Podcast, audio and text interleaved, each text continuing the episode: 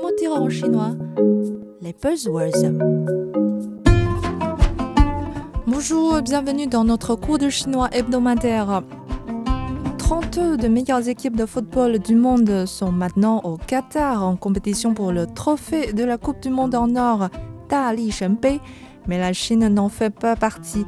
En effet, l'équipe chinoise ne s'est qualifiée qu'une seule fois en 2002 et a été rapidement éliminée sans marquer un seul but.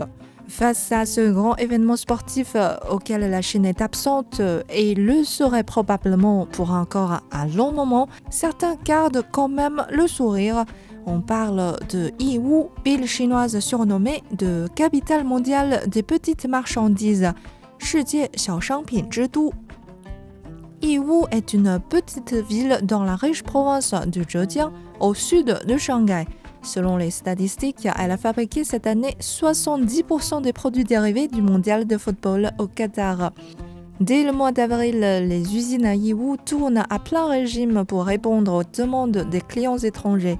Un phénomène qui n'est pas nouveau, car lors des précédentes éditions de la Coupe du Monde au Brésil et à la Russie par exemple, les produits made in Yiwu comme les maillots, ballons et klaxons étaient déjà très présents. En effet, à Yiwu, on trouve de tout. 7500 stands s'installent dans le fameux Yiwu International Trade Market, proposant une diversité des produits allant des jouets, bijoux aux petits électroménagers, fournitures de bureaux, en passant par des accessoires automobiles, des livrets. Pour vous attarder ne serait-ce que 5 minutes devant chaque stand, il vous faudrait au moins un an pour le faire. Les hommes et femmes d'affaires de Yiwu sont déjà habitués à accueillir les clients du monde entier. Ce sont eux qui fournissent la majorité de décorations de Noël dans le monde, qui ont traité tout dernièrement l'afflux de commandes des drapeaux britanniques suite au décès de la reine Elisabeth II. Certains fabricants ont dû produire pas moins de 500 000 drapeaux en une semaine.